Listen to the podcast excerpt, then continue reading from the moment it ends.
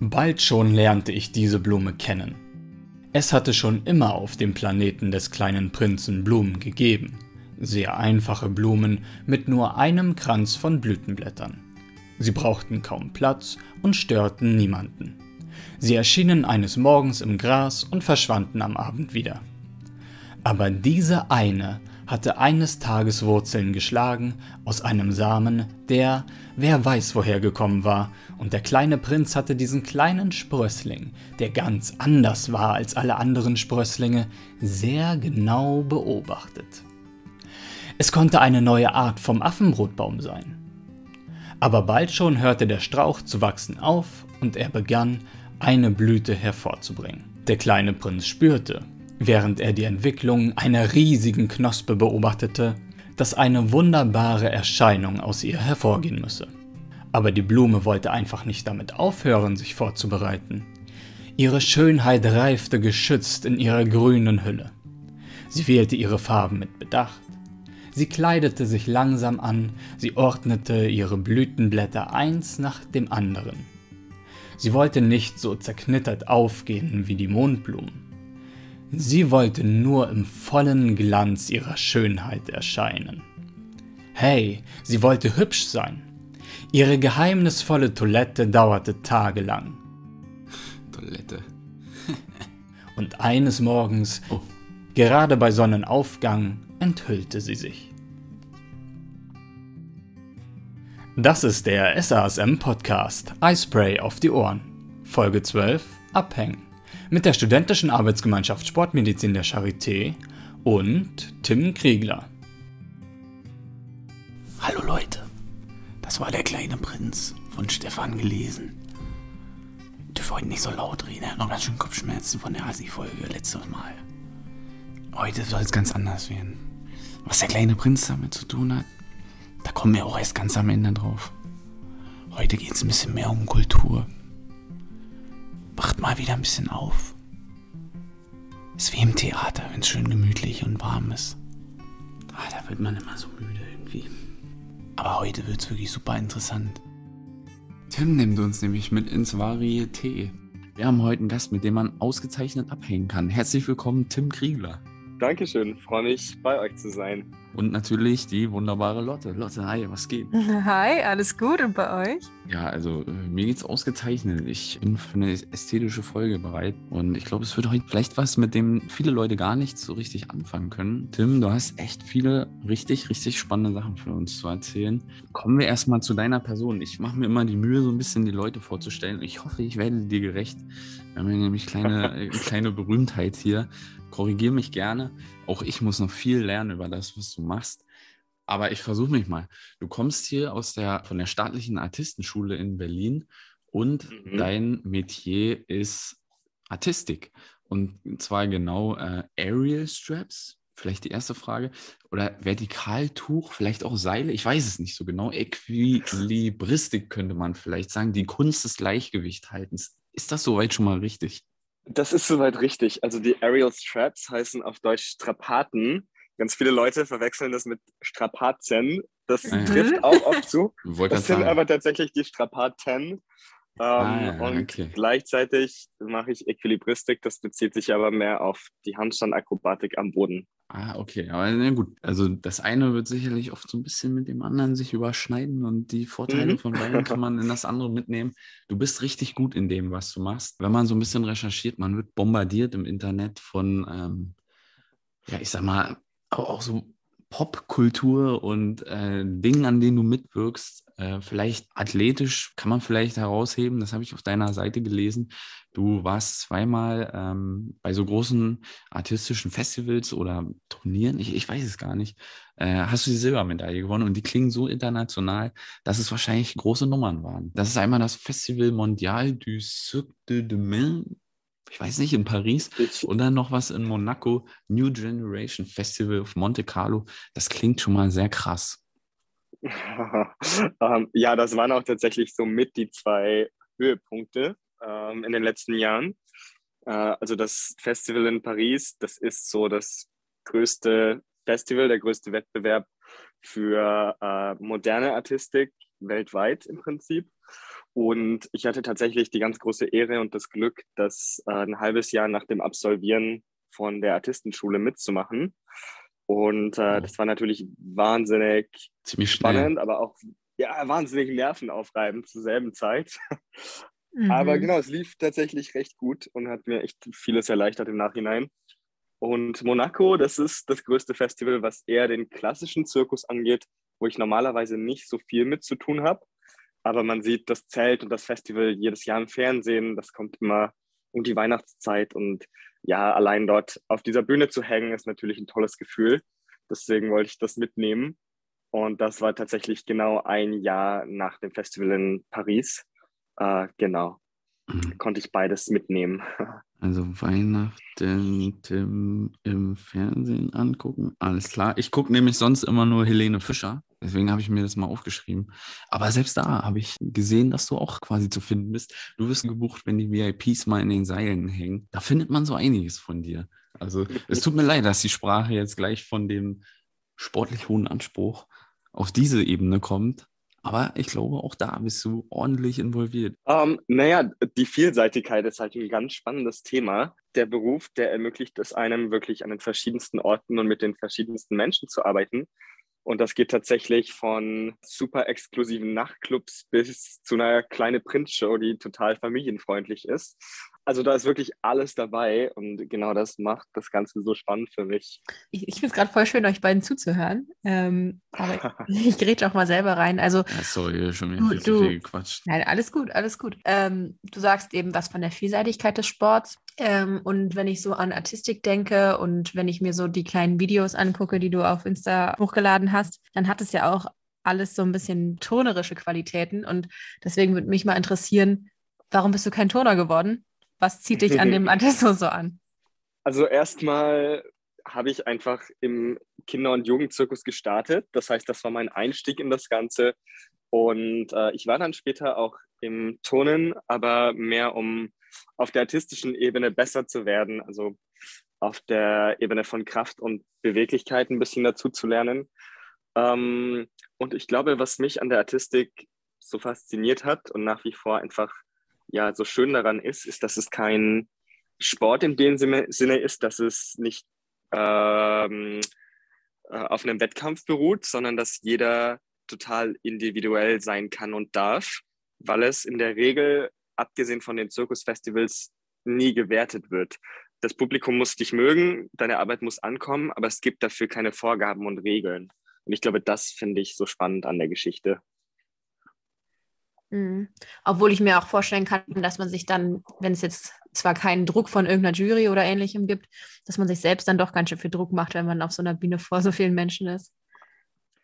Auf jeden Fall. Und man hat ja auch den Anspruch, dass man technisch gut und sauber ist. Ähm, und das ist natürlich mit wahnsinnig viel Training verbunden. Ähm, gleichzeitig, mhm. ich glaube, das kennt jeder, der regelmäßig im sportlichen Bereich an irgendwas trainiert. Da gehört unheimlich viel Disziplin dazu. Und gleichzeitig hat man aber durch den künstlerischen Aspekt der Artistik so eine kreative Seite, die es einem ermöglicht, ein bisschen aus dieser starren Routine auszubrechen. Also du kannst deine Skills, die viel mit Kraft und Ausdauer zu tun haben, mit Bewegung und Tanz verbinden, mit Ausdruck, mit Musik. Und das bricht das Ganze manchmal so ein bisschen auf und macht es einfach lebendig und ganz bunt im Prinzip. Ah, das klingt echt schön. Ja, es ist äh, tatsächlich eine, eine super vielseitige Angelegenheit, das Ganze. Aber wie, äh, ja. wie würdest du das beschreiben, was, was du machst? Du hast es zwar vorhin schon so ein bisschen erwähnt, aber ich glaube, du hast da nur meine Baustellen so ein bisschen versucht zu begradigen. Wie würdest du das in einem Satz sagen, was du da machst?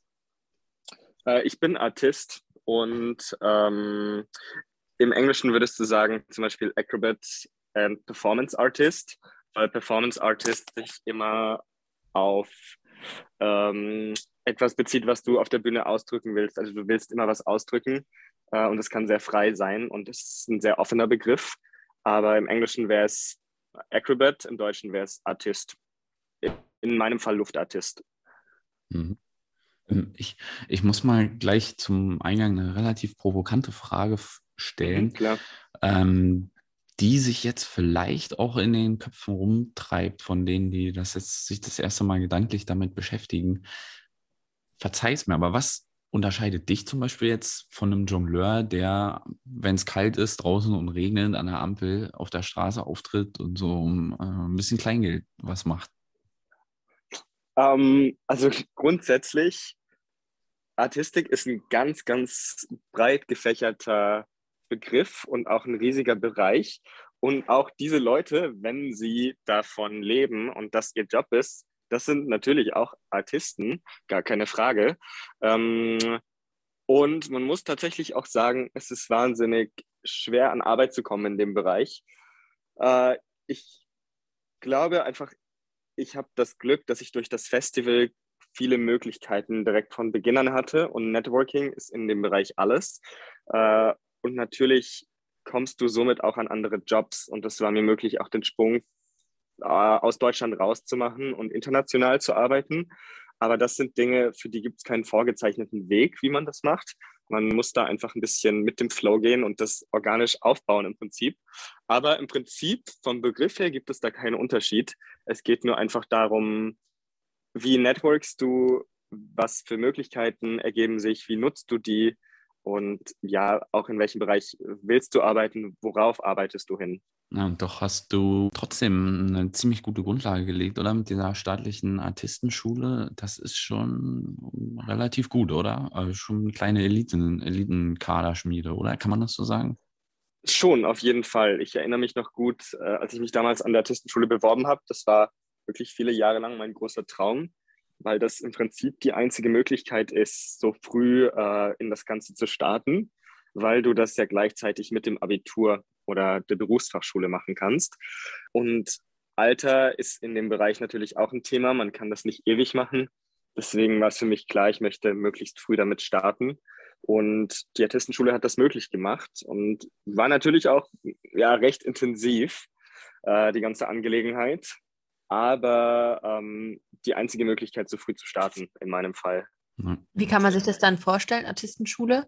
Artistenschule, ähm, naja, also du hast Theorieunterricht, ganz normal, wie an jeder anderen normalen Schule, aber du hast auch sechs bis sieben Stunden Training am Tag. Äh, und unter Training äh, beziehe ich jetzt auch noch Tanzunterricht mit ein. Äh, man hat noch Schauspielunterricht. Und der Theor Theorieunterricht, der findet immer im Wechsel mit dem Artistikunterricht, also mit dem Training statt.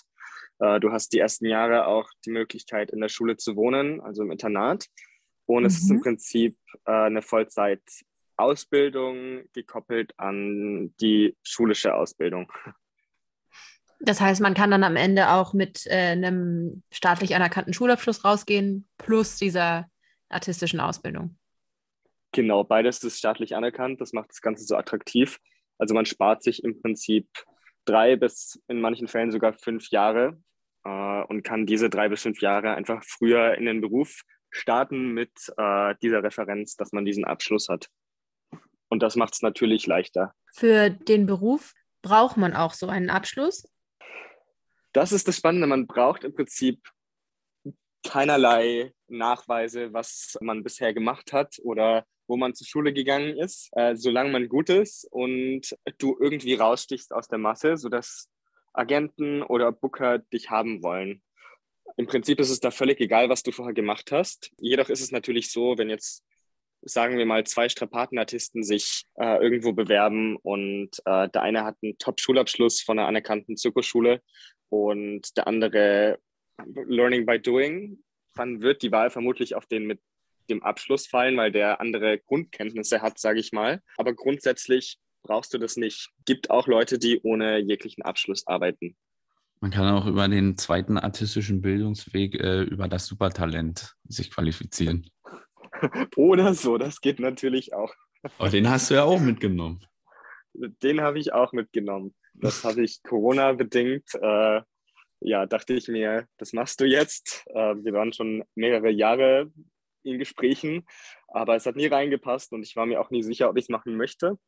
Aber um ganz ehrlich zu sein, in diesem Corona-Jahr, da wollte ich einfach alles mitnehmen, was geht. Da hat sich das ganz gut angeboten. Ich wollte sagen, hier die staatliche Artistenschule ist geistig und strukturell kann man es wahrscheinlich mit der staatlichen Ballettschule vergleichen. Ne? Und da ist nämlich tatsächlich auch unser Kontakt zu dir entstanden. Also Grüße gehen raus an Katharina Nikelski von unserer Erstfolge. Hört da mal rein. Ist das so? Kennt ihr euch?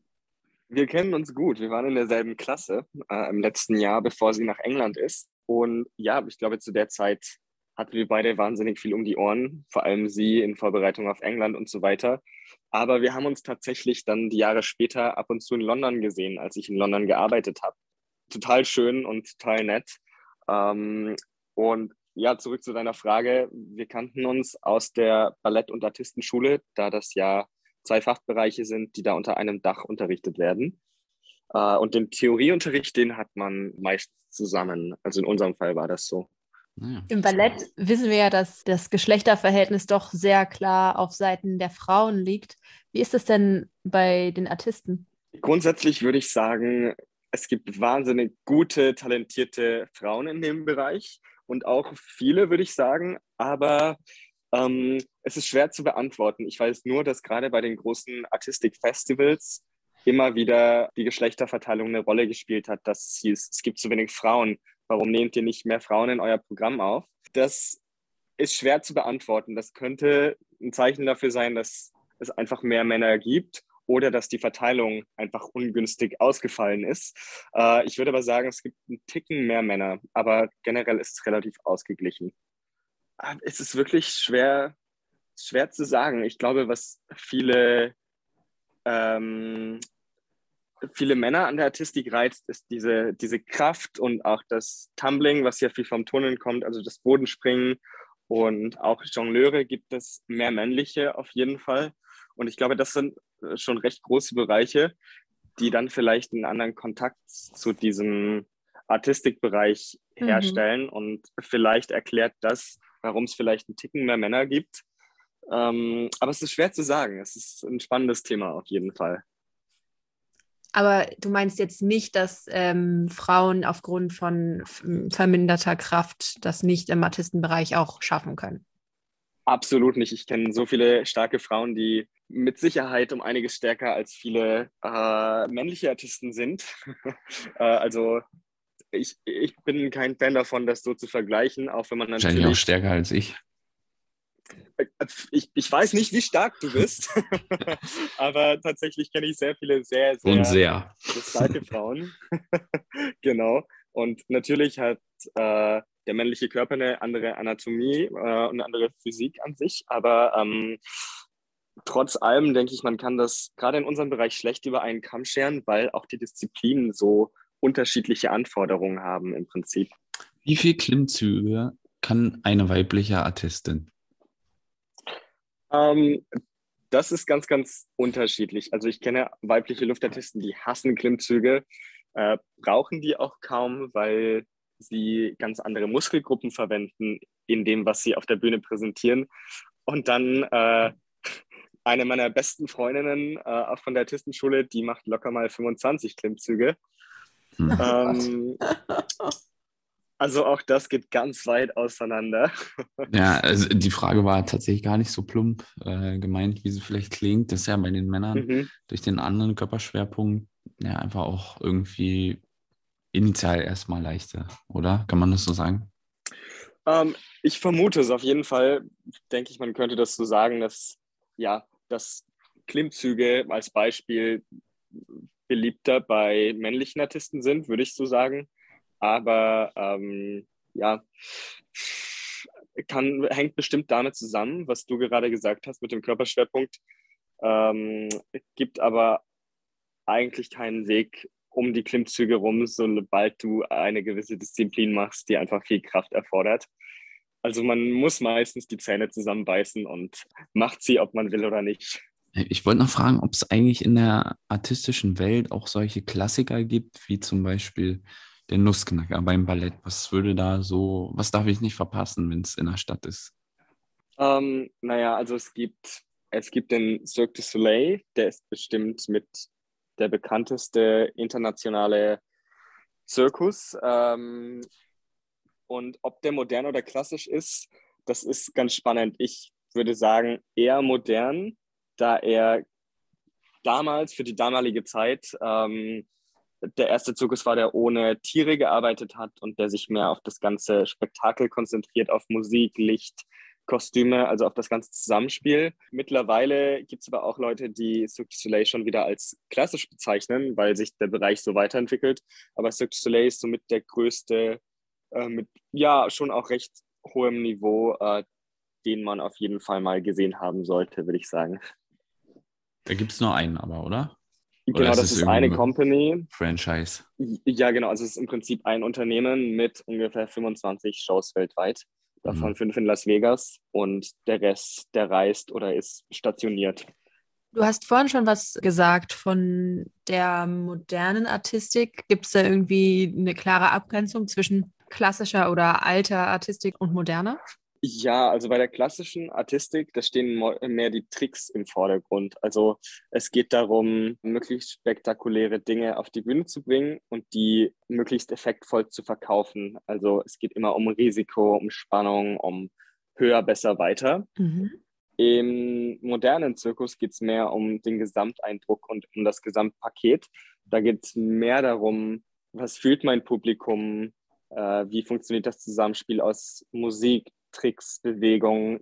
Der Tanz und die Bewegung wird viel mit aufgegriffen. Die Musiken sind oft abstrakter und moderner. Äh, und der moderne Zirkus, der wird ganz gern und oft einfach auch in die verschiedensten Events und Aspekte mit eingebunden. Also ja, in verschiedenste Formate verpackt im Prinzip. Also das ist ein sehr agiler Bereich, würde ich sagen. Wie funktioniert euer, euer Zusammenspiel? Wie, wie kommt es zu einer Nummer? Schlägst du da irgendwas vor oder ruft dich einer an und sagt, so, Tim, wir brauchen gerade noch mal einen Spagat in, in hängenden Strüppen und du sagst, oh, gib mir mal drei Monate, ich sag dir dann, ob, ob es möglich ist oder nicht. Ähm, ja, also das ist meistens so, dass ich alles selbst mache. Ähm, jetzt ist es aber so, natürlich, man hat im Prinzip drei bis vier Nummern im Repertoire, die man immer zeigen kann und für verschiedenste Anfragen verwendet. Dann denkt man sich zum Beispiel bei einem Event, oh, da passt meine eher klassisch angehauchte Nummer besser. Und beim nächsten Event äh, denkst du dir, okay, nee, auf jeden Fall die moderne, etwas abstraktere Nummer. Also du hast in der Regel so ein kleines Paket an Dingen, die du ready hast und die du anbieten kannst. Ähm, und das ist oft der Fall, wenn es zum Beispiel um Corporate Gigs geht. Das sind zum Beispiel Gala-Events für Firmen oder einmalige Auftritte. Äh, es ist aber auch da manchmal so, dass der Kunde bestimmte Vorstellungen hat, dass er zum Beispiel sagt, hm, das war zum Beispiel einmal der Fall vor ein paar Jahren, das war eine Themenparty, da ging es um Südamerika. Und dann habe ich in einem Poncho mit Panflöte performen müssen. ähm, und da musst du total flexibel sein und das anpassen, äh, was auch der Fall ist im Showbereich. Also zum Beispiel jetzt beim kleinen Prinzen ist es klar, dass ich dann nicht random meine Nummer performe, die ich schon vor Jahren ready hatte, sondern dass man da sagt, okay, äh, was stellt der Regisseur, der Direktor sich vor, was passt, gibt es eine Musik, die mir vorgegeben wird, erarbeitet man die Musik zusammen. Also das ist im Prinzip eine Kooperation und eine Kollaboration zwischen Direktor, Regisseur und dir. Okay, also es gibt aber schon dann selten die Situation, dass du einen Choreograf hast, der dir komplett alles vorgibt? Sehr selten. Also selbst in in Shows, wo du praktisch mit reinrutscht oder wenn es eine neue Produktion ist ähm, und du in der Kreation mit involviert bist, dann ist es allermeistens so, dass du schon echt ein großes Mitspracherecht hast und in der Regel entscheidest, was du zeigst. Äh, es geht dann mehr darum, wie verpackt man es zusammen. Also was soll die Nummer ausdrücken? Wie ist das Intro? Äh, was zieht man an? Also das sind dann artistische, kreative Fragen, die man in der Regel als Team löst und angeht. Ah ja, ja, das ist aber schon freier, als ich ursprünglich gedacht hätte. Es ist ziemlich frei, ja. Der kleine Prinz, was hat es damit auf sich? Um, ähm, das ist wahrscheinlich sogar ganz passend zu dem ganzen Format, zu eurem Podcast, weil das nicht nur der kleine Prinz ist, sondern das heißt der kleine Prinz auf Station 7. Und diese ganze Show, die spielt auf einer Kinderstation im Krankenhaus. Und das ist erstmal ein sehr ungewöhnliches Thema für eine Varieté-Show, weil die Leute in der Regel ja kommen, um entertained zu werden, Spaß zu haben, was zu trinken und einfach den Abend zu genießen. Und äh, nicht falsch verstehen, das können sie bei uns auch, aber wir sind schon eher eine Theaterproduktion, die aber ausschließlich mit Artisten auf die Bühne gebracht wird. Und in dem Stück spiele ich einen Jungen, ungefähr 12, 13 Jahre alt, der sterbenskrank ist und der am Ende des Stücks sogar stirbt. Und der kleine Prinz ist mein absolutes Lieblingsbuch. Und äh, mit Hilfe dieses Buches entfliehe ich praktisch meinem Krankenhausalltag und tauche in die Geschichte vom kleinen Prinzen ein. Ähm, das heißt, die ganze Show basiert so ein bisschen auf dem Wechsel zwischen der Realität im Krankenhaus mit meinen Freunden und der Fantasiewelt, denselben Freunden im, wie im Krankenhaus, die dann aber die bestimmten Charaktere aus dem Buch des kleinen Prinzen verkörpern auf der Bühne. Ja, das klingt richtig schön. Ja, kriege ich auch gleich. es ist ein sehr tiefes Thema, das auf jeden Fall. Ist ja auch bald Weihnachten. kann, man, kann man sich Tickets kaufen? Ist in Bremen, ne? Genau, wir spielen gerade in Bremen noch bis zum 2. Januar. Hoffen wir mal, dass es gut geht. Und ja, da haben wir dann so zehn Shows die Woche von Mittwoch bis Sonntag. Es ist auch schwierig, sich dich als, als kleinen, gebrechlichen Jungen äh, vorzustellen. Denn Ästhetik und feine Nuancen hin und her, aber wenn man dich so sieht, du bist ein richtiges Tier. Also das ist, glaube ich, auch, wir werden bestimmt in der Folge noch den einen oder anderen Tipp für das Homeworkout mitnehmen können. Wir müssen mhm. jetzt erstmal eine kleine Pause machen, bevor wir da hinkommen und sind gleich wieder da mit der zweiten Hälfte der Folge. Alles klar, bis gleich.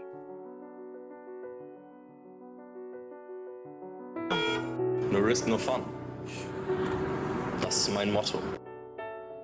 Das ist der SASM Podcast Eispray auf die Ohren. Folge 12 Abhängen mit der Studentischen Arbeitsgemeinschaft Sportmedizin der Charité und Tim Kriegler.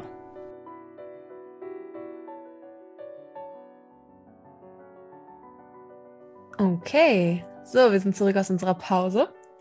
Ich wollte dich mal fragen, du bist jetzt da auf der Bühne, hängst da irgendwie in den Seilen drin. Wie safe ist das eigentlich? Musst du dich da einfach irgendwie so trauen? Gibt es da Risiken dabei? Wie, wie es aus? Uh, ja, also grundsätzlich ganz, ganz viel passiert mental. Also du, du musst dir natürlich bewusst machen, du hängst da hoch oben, manchmal höher, manchmal nicht ganz so hoch. Aber im Prinzip, natürlich ist es gefährlich, weil es dein Beruf ist, dass du spannende Tricks zeigst, äh, ohne Mathe hoch oben. Also natürlich ist da eine Gefahr dabei. Äh, auf der anderen Seite performt man Tricks aber auch nur auf der Bühne, wenn man sich selbst sicher sein kann, dass man bestmöglich vorbereitet ist. Und ich denke mal, der Respekt, der soll immer da sein, aber die Angst darf auch nicht überhand nehmen weil dann wieder ganz andere Fehler passieren können. Bist du denn aber noch ein bisschen aufgeregt? Tatsächlich allermeistens und witzigerweise, egal wen du da fragst in dem Bereich, die allermeisten Leute sind zumindest angespannt direkt vor einem Auftritt. Das muss nicht mal unbedingt was Negatives bedeuten mhm. oder Ich kann mir auch vorstellen, dass es ja gerade was ist, was dann so Spaß macht daran. Genau, also Aufregung, Nervosität, das klingt erstmal nach Stress für die meisten Leute. Aber wenn du lernst, das für dich äh, als, sagen wir mal, äh, ein Hilfsmittel zu nutzen, um besonders konzentriert zu sein, dann ist es einfach ein fester Bestandteil davon. Und ich würde sagen, die allermeisten Leute, ja, die sind schon, die sind schon in einer anderen mentalen Verfassung, bevor sie auf die Bühne gehen, äh, den sie vielleicht selbst gar nicht als Stress bezeichnen würden, äh, andere Leute würden aber sagen, okay, für mich wäre das totale Aufregung. Deswegen würde ich sagen, ja, ich bin auf jeden Fall vor jeder Show etwas aufgeregt oder in einem anderen Stadium mental. Ja. ist ja ist wie äh, eine Lektion vom kleinen Prinz. So. Du musst die Angst nutzen, weil sie deine Sinne schärft. Ja, genau, richtig. Wow, das war, das war eine Connection. Okay, Mike. Ich habe das mal gelesen in so einem Clickbait-Artikel. Zehn Tricks, die die Perfekt. Navy Seals benutzen, um, äh, keine Ahnung, Mental Power oder irgendwie so ein Shit. Ja, na, kleine Printspiel mit. Sind das so Sachen, die du dir in deiner Freizeit gerne durchliest, nee, Mike? Du würdest dich wundern.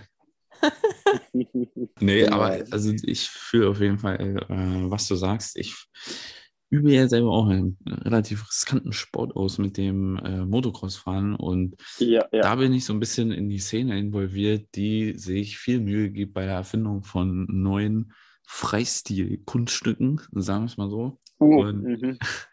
da frage ich mich, auch wenn ich die Antwort mir selber natürlich schon ein bisschen denken kann und du von der Kreativität schon äh, einiges erzählt hast, ich frage jetzt trotzdem mal so plakativ, ist man irgendwann nicht ganz schön am Ende mit den ganzen Tricks, die man sich noch einfallen lassen kann? Äh, Gelingt es dir da immer wieder was Neues, Bahnbrechendes aus dem Hut zu zaubern? Wie ist da die Entwicklung? Um, ähm, also es ist so, grundsätzlich hat jeder so ein bisschen sein Markenzeichen, also bestimmte Tricks, mit denen er oder sie arbeitet, die die Nummer besonders machen, sage ich mal. Um, ähm, und natürlich versucht man diese Kombinationen zu verfeinern. Ähm, einfach, dass es ein Alleinstellungsmerkmal ist und auch bleibt. Äh, auf der anderen Seite, ich selbst habe sogar manchmal das Gefühl, ich komme kaum hinterher, weil es so viele verschiedene Dinge sind, an denen man konstant arbeitet und weiterkommt. Einmal, ähm, um auf demselben Level zu bleiben, fitnessmäßig, äh, alle Tricks regelmäßig zu wiederholen, die man auf der Bühne vielleicht auch nicht unbedingt zeigt. Ähm, und dann zum Beispiel die Handstandartistik, die erfordert eine ganz, ganz andere Technik als die Luftartistik. Da kommt das wirklich auf Wiederholung an, weil du ja im Prinzip ein ganz anderes Balanceverständnis lernen musst. Ähm, und in der Luftartistik ganz viel Technik, aber auch ganz viel Kraft. Das heißt, du hast da auch ganz oft Sessions, das ist einfach, ich sage jetzt mal, plump Krafttraining. Ähm, aber da die richtige Balance zu finden, um auf allen Ebenen weiterzukommen und fit zu bleiben, ich habe eher das Gefühl, dass da manchmal zu wenig Zeit für ist. Ähm, ich kann mir das auch ganz gut vorstellen, wenn jetzt in der modernen Artistik auch viel mehr mit der Stimmung gearbeitet wird und mit der Musik, dass ja auch jeder ein bisschen eine unterschiedliche Art hat, um mit Musik zu arbeiten und bestimmte Emotionen rüberzubringen. Deswegen glaube ich auch, dass jetzt, wenn man das jetzt als Trick bezeichnet, wenn zwei Leute so eine ähnliche Choreografie machen würden, dass es dann aber trotzdem unterschiedlich aussehen würde. Genau, richtig. Erstmal das, also die Verpackung, wie, wie präsentierst du es? Aber dann auch noch ganz spezifisch ins Detail die Tricks, weil im Prinzip, ähm, sagen wir mal, Strapatenartisten machen natürlich oft ähnliche Dinge, aber was macht dich anders? Das kann, wie du sagst, einmal über die Verpackung passieren, aber dann auch über bestimmte Kombinationen, die du besonders gut kannst und so mhm. weit weiter verfeinerst, dass sie dir möglichst auch niemand nachmachen kann, so nach dem Motto. Mhm. Äh, Tim, ich bin hier wieder für den äh, primitiven Journalismus zuständig und äh, es gibt ja eine provokante Frage. Äh, wie viel Erotik könnte eventuell eine Rolle spielen? Wie viel würdest du davon zulassen? Oder ist das was, wo man eine ganz klare Linie zieht? Also mal ganz grundsätzlich, ich fange jetzt erstmal ganz allgemein auf den Bereich bezogen an. Ähm, grundsätzlich gibt es in unserem Bereich jegliche Art von Shows. Äh, sogar der Cirque du Soleil hat eine Show, die ist 18 plus in Las Vegas. Da geht es ganz klar um Erotik. Ähm, es ist, glaube ich, schon eine Kunstform, die auf jeden Fall einen Platz in diesem Bereich hat.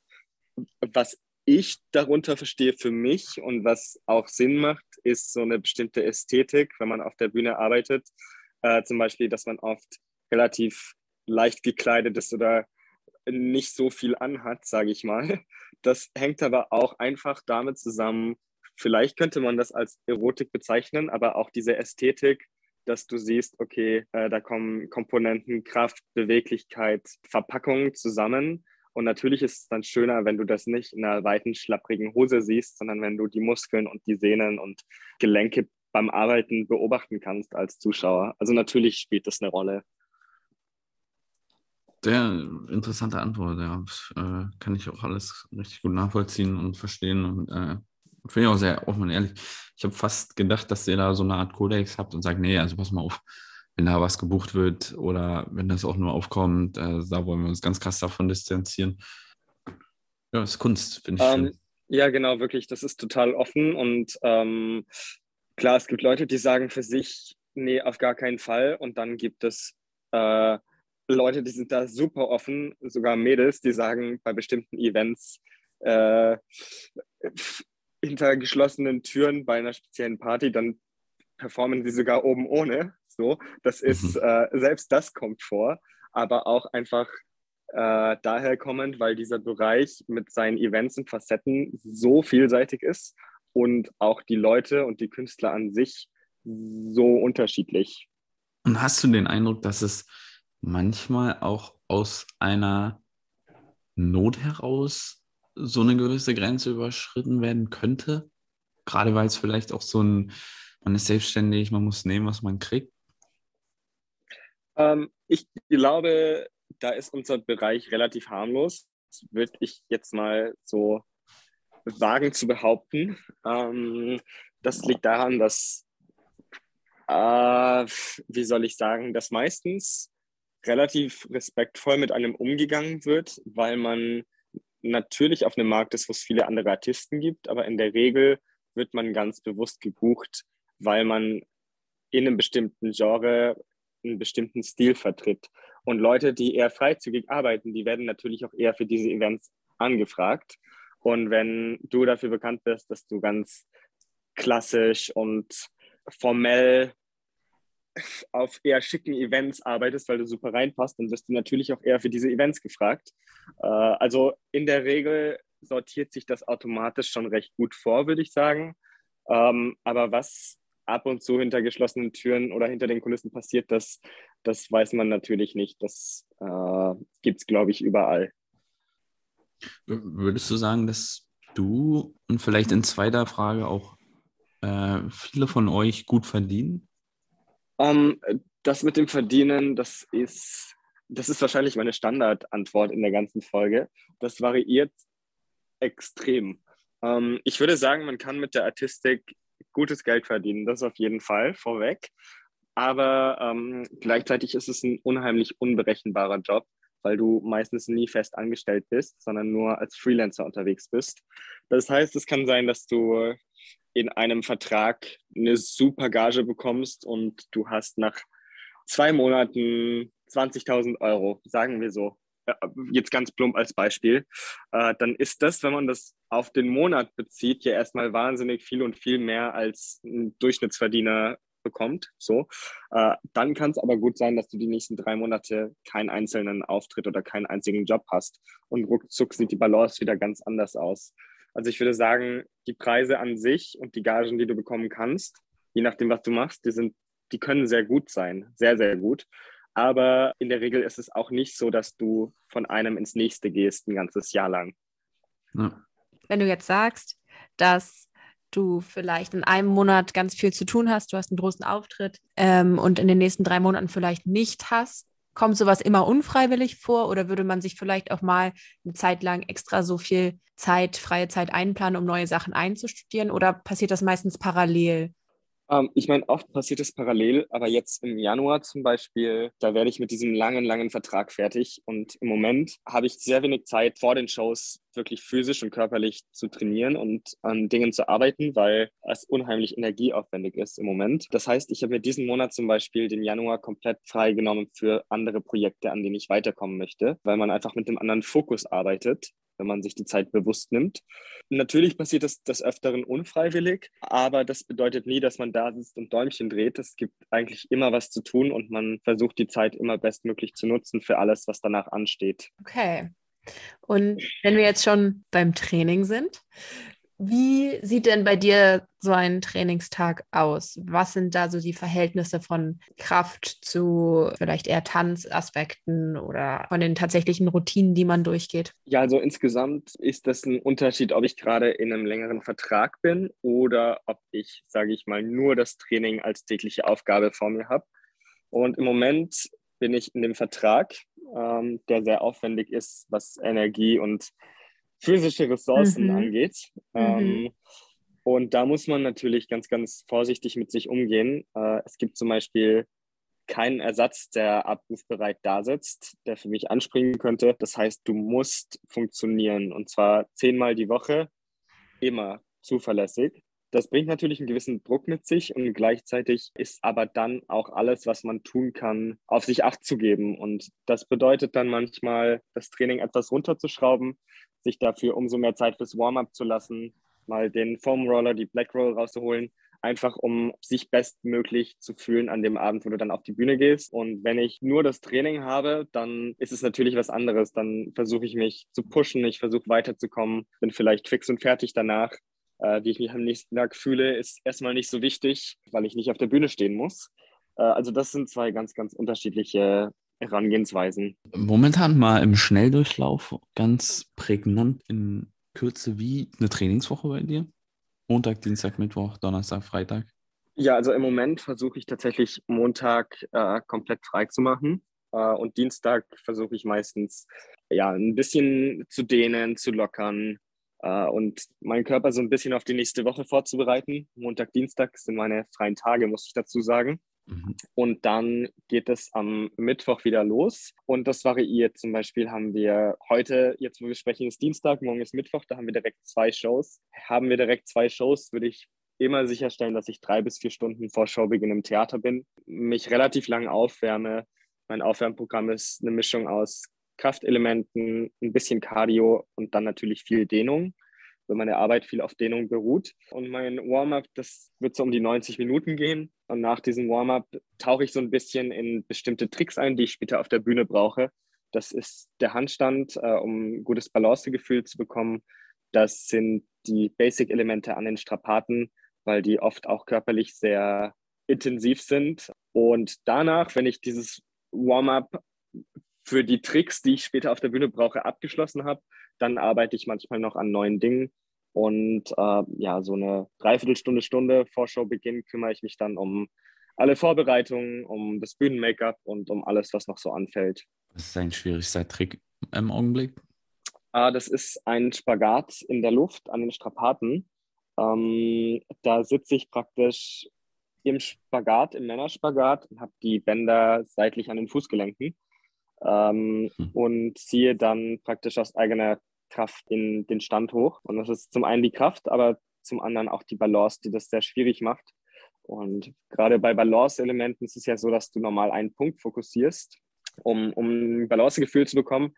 Ich drehe mich nur, ich gucke ins Bühnenlicht, ich gucke manchmal komplett ins Schwarze. Und das, ja, das würde ich sagen, das ist schon somit der schwierigste Trick, aber auch mein eigener, also mein Signature-Trick, nenne ich den, der deine Arbeit, der deiner Arbeit praktisch eine gewisse Handschrift verleiht. Also das kann ich dir auch äh, bestätigen aus dem Publikum heraus, äh, weil alle, mit denen ich gesprochen habe, die mir was über dich erzählt haben, ja wirklich durch die Bank weg immer alle gesagt, Ey, bei Insta hat er so ein Video, der macht in den Seilen Spagat und drückt sich dann nach oben.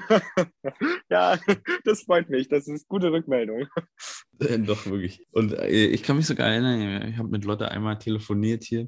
Da war, war ich nicht so gut zu verstehen. Ich habe ihr das so erzählt.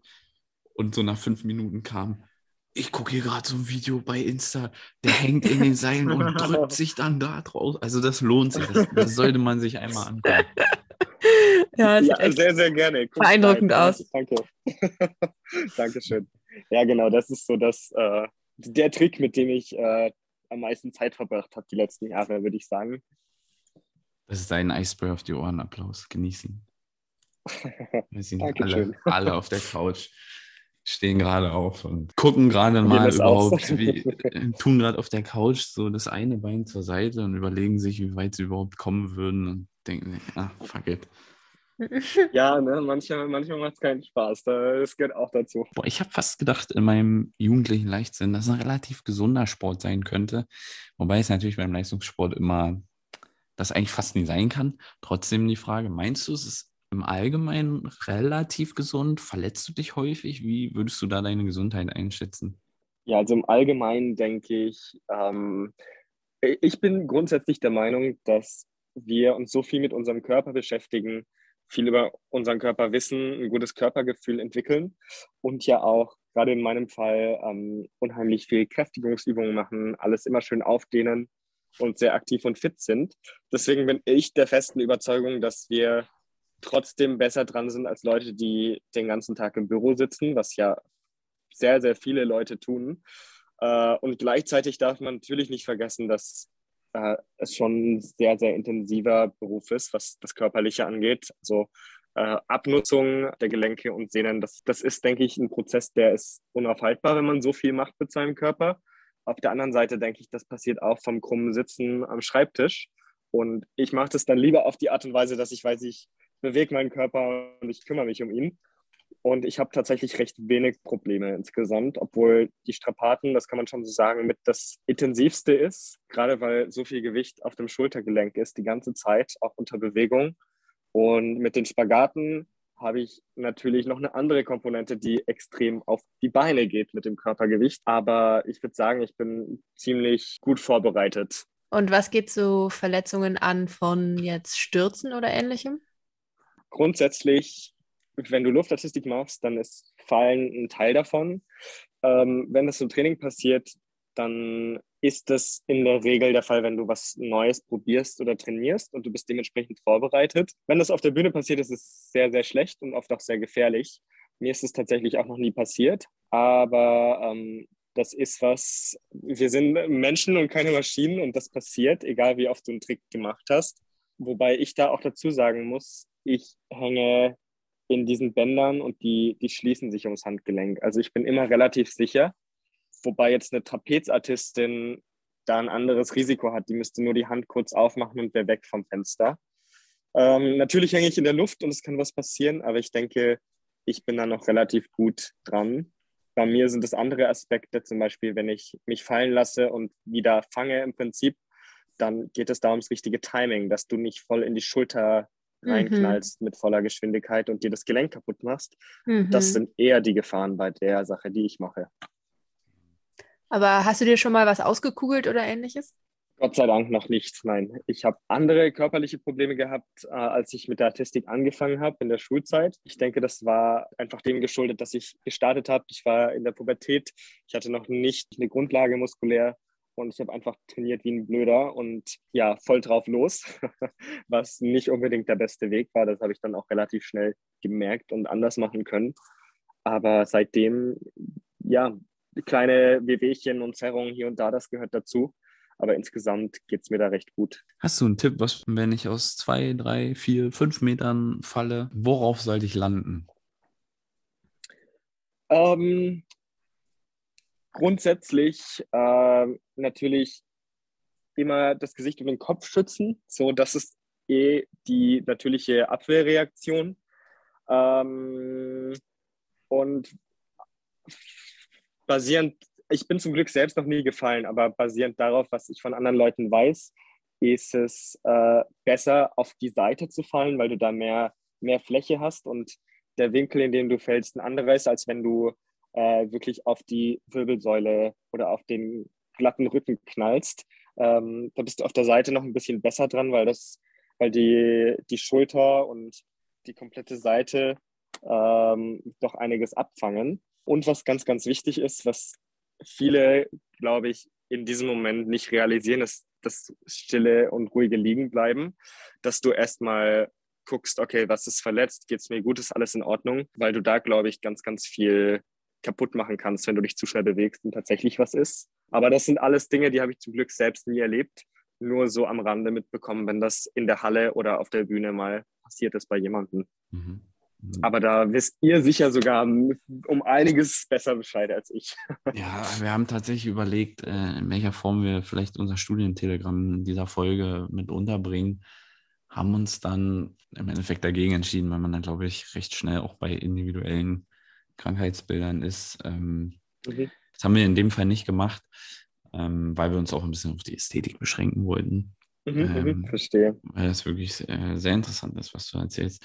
Und die einzige fachliche Frage, die ich jetzt vielleicht fast abschließend zu dem Thema nochmal hätte, ist, äh, wie viel investierst du denn jetzt im Training eigentlich noch in Kraft?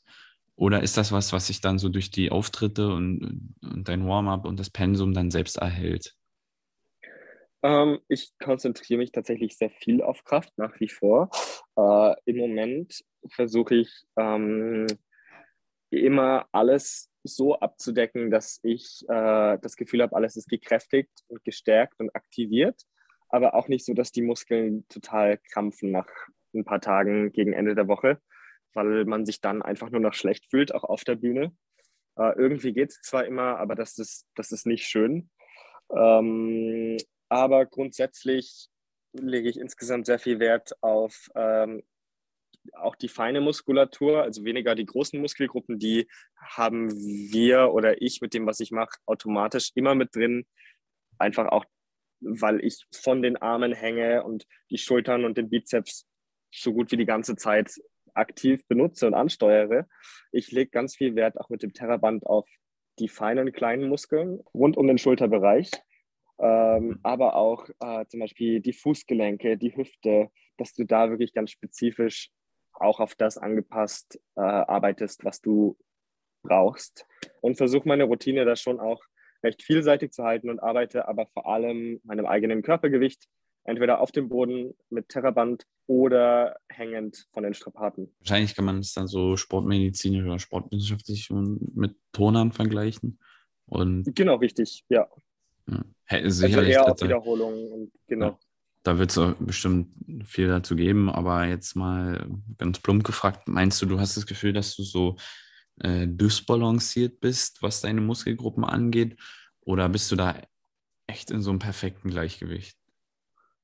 Um, ähm, also ich, das ist, das ist ganz spannend, weil diese Disbalance, ich glaube, die, die brauchen ganz viele für ihre Arbeit äh, ganz bewusst, gerade Luftartisten und Turner bestimmt auch, dass man sagt, okay, der Oberkörper ist deutlich kräftiger als die Beine.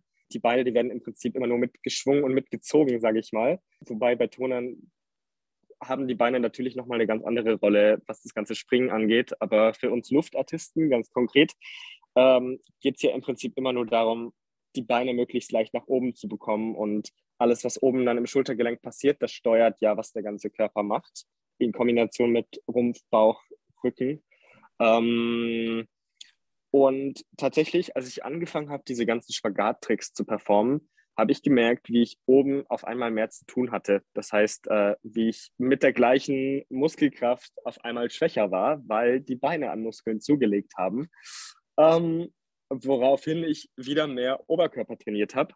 Und mittlerweile würde ich sagen, für meine Arbeit muss das einfach so sein, dass der Oberkörper kräftiger ist als die Beine äh, im Verhältnis. Aber ich würde sagen, dass auch die Beine einfach gut gekräftigt sind, da ich so viele Tricks ganz bewusst nur mit den Beinen äh, performe und trainiere. Mhm. Und, ähm, weil du von der Schulter vorhin gesprochen hast, wie ist es da? Hast du, passiert dir da so dieser Pumper-Rundrücken oder ist das bei dir ziemlich äh, gute Haltung? Ähm, ich lege wahnsinnig viel Wert auf äh, das Verhältnis zwischen Dehnung und Krafttraining. Und ich habe selbst eine ziemliche Trichterbrust. Das heißt, ich muss sowieso ganz aktiv daran arbeiten, meine Schultern äh, aktiv zu öffnen. Ähm, und gerade wenn du viel in der Luft hängst, du arbeitest immer in einem Winkel, wo du die Schultern eher zumachst. Also du ziehst, äh, ähm, du ziehst einen Winkel im Prinzip zu deinem Oberkörper mit den Armen. Das wird ganz vielen Luftartisten zu Verhängnis, sodass sich die Arme und der Schulterwinkel immer weiter schließt im Prinzip. Und deswegen arbeite ich ganz, ganz viel auch an dieser anderen Komponente, dass ich die Schultern wieder bewusst aufdehne. Aber genau, das ist so eine never-ending Story und es könnte sicher noch besser sein, aber ich versuche dann einen Fokus drauf ja. zu setzen. Nee, das ist auch sehr richtig und da können wir dir auch von unserer Seite äh, nur recht geben. Ein verkürzter Muskel äh, schwächt auch seinen Gegenspieler. Also das ist äh, sehr wichtig, dass man da äh, Wert drauf legt. Nicht nur für die Gesundheit, ja, perfekt. auch für die genau, Performance. Genau, genau. Ja. Ja, ich finde auch, äh, du klingst sehr differenziert, was das ganze Krafttraining angeht. Also mach weiter so. Dankeschön. Ja, es ist, äh, ich würde gerne mehr Fachbegriffe verwenden. Tatsächlich ist es bei uns, man hat ein gutes Körpergefühl, aber es ist mehr, du, du weißt, welche Muskelgruppen du ansprichst. Äh, kannst mhm. sie vielleicht manchmal nicht ins Detail benennen, aber du, du kennst die Übungen, die dir helfen in dem Moment, um die gewünschten Effekte zu erzielen. Aber deswegen kann ich euch leider äh, oder euren Zuhörern nicht so viele Fachbegriffe mit den Erklärungen mitgeben. Das ja, ist kein Problem. Auch wir kennen nicht immer nicht. alle Muskeln. Also das wäre, glaube ich, auch ne? utopisch. Ja, im Unterarm vor allen Dingen. Ey, hör mir auf. ähm, mich würde noch mal so zum Abschluss interessieren, neben dem Training spielt bestimmt Ernährung auch eine, eine wichtige Rolle. Und ähm, genau, einerseits würde mich interessieren, wie achtest du auf Ernährung? Was ähm, hilft dir im Training am besten, um da genug Energie für bereit zu, zu haben? Und gibt es bei euch im Bereich auch ähm, Probleme mit Essstörungen, weil es ja im Ballett zum Beispiel auch ein großes Thema ist und ähm, es bei euch ja auch viel um Ästhetik geht. Und du meintest ja auch schon, es ist schön, wenn man ähm, während der Show zum Beispiel die Muskeln sieht. Mhm, ja, also grundsätzlich spielt Ernährung natürlich eine große Rolle, ähm, gerade wenn du sehr körperlich arbeitest, wie ich es mache. Und ich habe tatsächlich mit dem ganzen Ernährungsthema lange zu tun gehabt und da unheimlich viel gelesen und recherchiert, weil ich mir immer wieder bestimmte Fragen gestellt habe, auf die ich irgendwo auch keine Antwort gefunden habe, weil es in dem Bereich so viele Ansätze gibt und so viele Ansichten mhm. auch. Ähm, und letztendlich, nach vielen Jahren, habe ich für mich herausgefunden, dass das okay ist und dass ich nur den Weg finden muss, der für mich und meinen Körper mit den Anforderungen, wie ich sie habe, funktioniert. Erst war ich extrem streng und habe mir selten was gegönnt und wirklich genau geguckt. Für mich waren das aber trotzdem immer viele, viele Kohlenhydrate. Ich glaube, ich habe einen sehr guten Stoffwechsel. Äh, trotzdem Gemüse für die Nährstoffe, Früchte und dann aber auch unheimlich viel Protein. Das war, glaube ich, so das Stressigste, weil ich wirklich versucht habe, viel, viel zu mir zu nehmen. Ähm, und mittlerweile bin ich da Gott sei Dank auch noch mal ein bisschen entspannter geworden, weil ich tatsächlich gemerkt habe, es stresst mich und ich kriege das so oft gar nicht hin, genügend Kalorien zu mir zu nehmen, genügend Protein. Und habe versucht, das ein bisschen organischer anzugehen und zu gucken, okay, wie fühlst du dich, was könnte dir gerade helfen? Und das funktioniert tatsächlich super. Das heißt, wenn ich mal nicht auf meine Kalorien komme oder sogar zu viele esse, dann ist es in Ordnung, weil ich mich gut damit fühle. Und wenn ich meinen Proteinbedarf nicht decke an dem Tag, dann ist das auch in Ordnung, dann esse ich am nächsten Tag mehr. Also ich habe gemerkt, dieser mentale Aspekt sich nicht zu sehr zu stressen und einfach auf seinen Körper zu hören, anstatt sich strikt an diese Fakten zu halten, die du überall um die Ohren gehauen bekommst, äh, funktioniert für mich besser. Und ähm, ich habe im Gegenteil, ich habe keine Probleme seitdem wahrgenommen und fühle mich sogar leistungsstärker, weil ich nicht noch die paar Happen reinzwänge, nur um den Kalorienbedarf zu decken und mich dann schlecht auf der Bühne fühle, sondern wirklich einfach so mit meinem Körper versuche dann einen Weg zu finden. Ja, bei dir scheint die Ernährung ja in einem ganz guten Gleichgewicht zu sein. Was sind so deine Erfahrungen mit Essstörungen und Körperbildstörungen bei euch im Bereich? Ja, also ähm, die gibt es auf jeden Fall, keine Frage. Ähm, und ich glaube, das hat viel damit zu tun, äh, in welchem Bereich innerhalb der Artistik man arbeitet. Ähm, aber gerade Luftartisten oder sagen wir mal Disziplinen, wo es wirklich um die Ästhetik an sich geht, ähm, da ist es schon ein Thema, das auf jeden Fall ähm, hat dann aber auch viel zu tun mit dem Umfeld, in dem man arbeitet. Zum Beispiel, ob die Company, mit der du arbeitest, dir da Druck macht, ob du vielleicht noch von Schulzeiten einfach getriggert bist, was das ganze Thema angeht. Ähm, und natürlich gibt es auch Leute, die sich einfach selbst ähm, einen totalen Stress deswegen machen. Ähm, es gibt aber auch Artisten, auch in der Luft, die stehen einfach ganz klipp und klar dazu, dass sie ein bisschen mehr wiegen und das ist ihr Stil, das ist ihr Ding. Ich habe sogar einen Freund, der, ähm, der ist wirklich äh, etwas kräftiger und ähm, macht es aber auch ganz bewusst so. Der hat seine Nummer darauf ausgelegt, seinen ganzen Charakter, den er spielt auf der Bühne. Und ähm, sein Gewicht ist praktisch sein Alleinstellungsmerkmal, mit dem oder durch das er tatsächlich Arbeit bekommt. ja, es ist aber auf jeden Fall ein Thema. Also hast du schon mal von Leuten gehört, die tatsächlich von der Company, wo sie arbeiten, Druck bekommen haben, so direkt? Das gibt es auf jeden Fall, ja. ja. Das, das kommt vor. Ähm, ich okay. meine, man darf nicht vergessen, man, man, arbeitet auf der Bühne und manchmal hängt das ja auch mit gesundheitlichen Aspekten zusammen, dass du einfach, ja, dass du gucken musst, dass es nicht zu sehr auf die Gelenke geht, wenn du wirklich unnötig viel wiegst, sage ich mal. Auf der anderen Seite ist es immer ein Thema, was gerade in unserem Bereich noch recht frei sein sollte, denke ich, da es ja darum geht, dass du die Person wegen dem, was sie tut, bucht. Und wenn die Person das mit mehr Gewicht tut, als du es gerne hättest, dann solltest du dir überlegen, ob du die Person haben willst oder ob du die nicht jemanden anderen suchst. Da sind wir halt anders als zum Beispiel der Ballettbereich, wo es nicht darum geht, perfekt reinzupassen, sondern mehr ähm, als Person, als Charakter, als Künstler im Prinzip gebucht zu werden. Interessant, mhm. ja. Guter Gedankengang dazu, ja. Mhm. Ja, auch strukturell muss da die Szene, glaube ich, auch heute noch irgendwie sich finden. Gerade im Bereich vom Ballett oder auch bei euch, auch schulisch, strukturell. Äh, vielleicht hat Berlin da jetzt einige Probleme schon lösen können. Das war ja jetzt auch medial immer ein größeres Thema, äh, was halt die institutionelle äh, Förderung, sagen wir es mal so, angeht und den Einfluss, den man da mhm. auf, auf die Kinder nimmt, das ist auf jeden Fall auch ein Thema für sich und da werden manche Grundsteine vielleicht auch schon früh gelegt. Ja.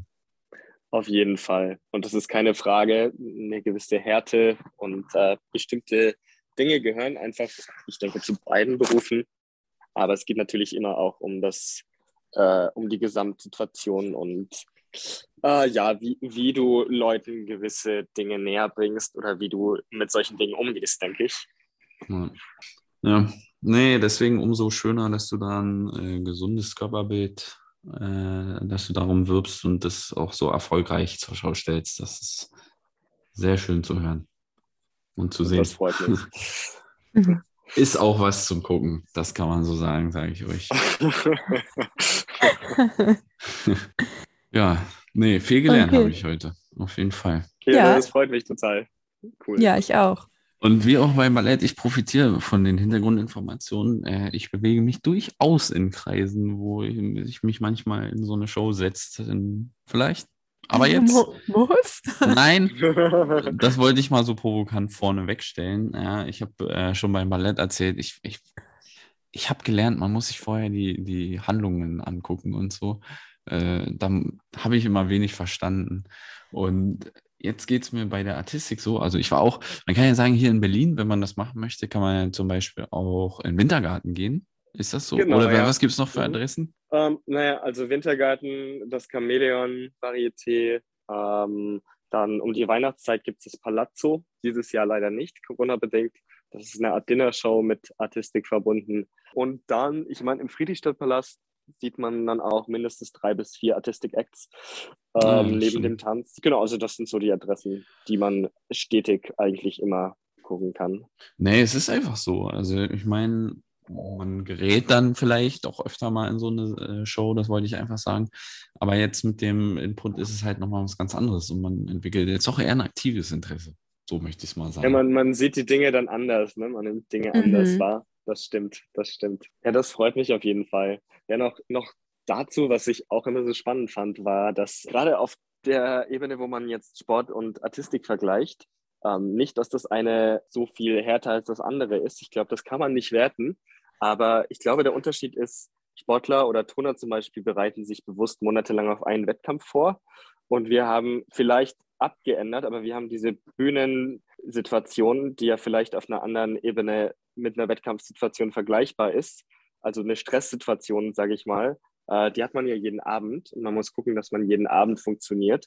Äh, genau, das, ich glaube, das unterschätzen viele Leute so, weil sie in diesem Moment diese Show mhm. gucken, aber nicht realisieren, oh, da kommt später noch eine und morgen noch zwei und danach nochmal zwei. Mhm. So, das ist, das ist das Spannende, finde ich.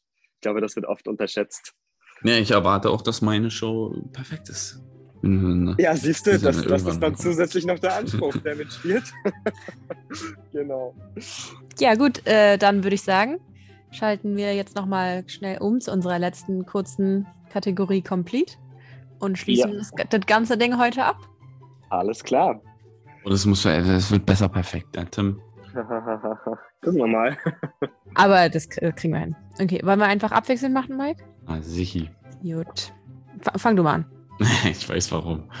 äh, äh, meine größte Angst beim, ja, okay, ich dachte, mir fällt noch, wie nenne ich das jetzt? Äh, Ton ist nicht das falsche Wort. Äh, in der Artistik. In der Artistik, meine, okay. meine größte Angst bei der Artistik ist, ähm, mich zu verletzen. Mein größter Fail war, als die Strapaten im, einfach unter der Bühnendecke geblieben sind, anstatt zu mir auf die Bühne runterzukommen. ja. Was hast du dann gemacht? Dann hast du dein, äh, die, die tänzerische Ausbildung plötzlich aktivieren müssen. Äh, genau, erstmal dumm geguckt. Und dann äh, habe ich mich langsam wieder Richtung Bühnenausgang bewegt. ja. Okay. Ja, professionell. Ja, vielleicht schon die Antwort für die nächste Frage. Am meisten nervt mich an der Artistikwelt. Unbeständigkeit. Gleichzeitig aber auch der Punkt, der es unheimlich spannend macht. Aber ganz schön nervenaufreibend manchmal. Mhm. Am, mei am meisten nervt mich das Vorurteil gegenüber Artistik. Alle Artisten sind Clowns. Uh. Dann machen wir Ich meine, ihr könnt es jetzt gerade nicht sehen, ne? aber er hat hier gerade sein Video an und ist voll geschminkt. Also ich weiß nicht, ob ich das jetzt gerade so ernst nehmen kann. Ja, und ja. ich werde in der nächsten Podcast-Folge, da haben wir einen Clown zu Gast. Und der sagt dann bestimmt, mich nervt am meisten, dass alle mal hier die Clowns. Genau, alle denken immer, wir sind Artisten, dabei sind wir Clowns. Oder ist noch immer so? nee, genau, tatsächlich ist immer, ah, Clownschule. Nee, nee, Artistenschule. Das ist äh, tatsächlich ein Thema. Ah ja, ah ja. Da bin ich mal gespannt. Mein, de, mein größtes Vorbild ist. Ähm, Marcel Massot. Tatsächlich ein, ein äh, Artist, Roman Tomanov heißt der. Jetzt rein, was die Strapaten, Skills und Tricks angeht, ist er schon mit der, der mit am meisten gemacht hat in dem Bereich. Kann er dich abziehen? Wie ist es? Ich denke schon, ja, ja. Der hat, glaube ich, angefangen, da war er vier mit seinem Vater in Russland. oh, okay. Vielleicht hatte der eine Hüftdysplasie als Kind und wurde da schon in solche Seile reingehangen. Damit ja, die Spagate macht er tatsächlich nicht. Gott sei Dank. Ja, da kommen wir nämlich gleich zum nächsten Punkt. Mein coolster Trick ist. Um, ähm, diverse Spagatkombinationen, vor allem in der Luft, aber auch auf dem Brunnen, die sonst nicht ganz so viele Leute machen. Was ich noch üben muss. Ach, viel zu viel. Ähm, von allem ein bisschen und äh, das fängt bei verschiedenen Trickkombinationen an, das fängt bei bestimmten äh, ähm, Dingen an, die man auf der Bühne so noch nicht präsentiert hat, andere Stilrichtungen. Also da gibt es jede Menge zu tun. Wobei ich mal gar nicht ästhetisch aussehe. Ähm, beim Krafttraining. Was echt? Ich denke, darum geht's also, hier. Äh, äh, ich meine, auf der Bühne ist es was anderes, ne? Wie es im Training aussieht, das ist eine ganz andere Geschichte, tatsächlich. Beim Tanzen gehe ich am meisten ab, wenn. Äh, irgendwas im Techno-Bereich läuft, tatsächlich fällt mir das am leichtesten. Mhm. Das hören die Berliner natürlich gerne. ja, also ich muss dazu sagen, ich bin da so gar nicht mit connected, mit dieser ganzen Techno-Berlin. Ich, ich, ich wollte gerade fragen, wo kann man denn da einen Auftritt von dir sehen? oh, ja, das, das, ähm, gute Frage, das wäre spannend. nee, nee, aber grundsätzlich, wenn es ums Tanzen geht, dann ist das schon so die Musikrichtung, die mir am ehesten liegt, denke ich. Der wildeste Ort, an dem ich eine spontane Performance gegeben habe, ist? Äh, spontan, mehr oder weniger. Das ist ein Club in London, äh, The Box heißt der. Der ist schon ziemlich wild. ja, was war denn so? Was hast du gemacht? Was war Was ich da gemacht habe? Darf, ähm, darf man das wissen? Decke. Das darf man wissen, keine Sorge. Nee, nee. Ich hing tatsächlich von der Decke über dem Publikum ähm, und habe da meine, meine Tricks gemacht. Aber ähm, ja, die ganze Atmosphäre und der ganze Ort und die Partys dort sind sehr äh, berühmt, berüchtigt, sagen wir mal so.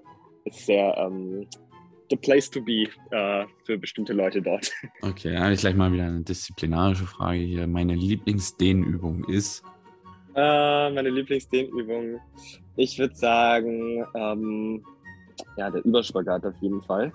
Äh, ist einfach ein super Gefühl, wenn man die Hüfte schön aufdehnt. Äh, und ja, das, danach habe ich immer das Gefühl, ich bin so richtig ready für den Tag. Man fühlt sich beweglicher. Man ich kann so gar nicht relaten gerade. du denkst dann, oh je, wo ist die Couch? Wo kann ich mich hinsetzen? Oder wie ist es bei dir? Ich dehne mich manchmal morgens und denke, ich kriege jetzt, habe gleich einen Bandscheibenvorfall vom Aufstehen. Ja, gut. Hm, äh, Gewöhnungssache, würde ich sagen. Was ist der Überspagat, hast du gesagt?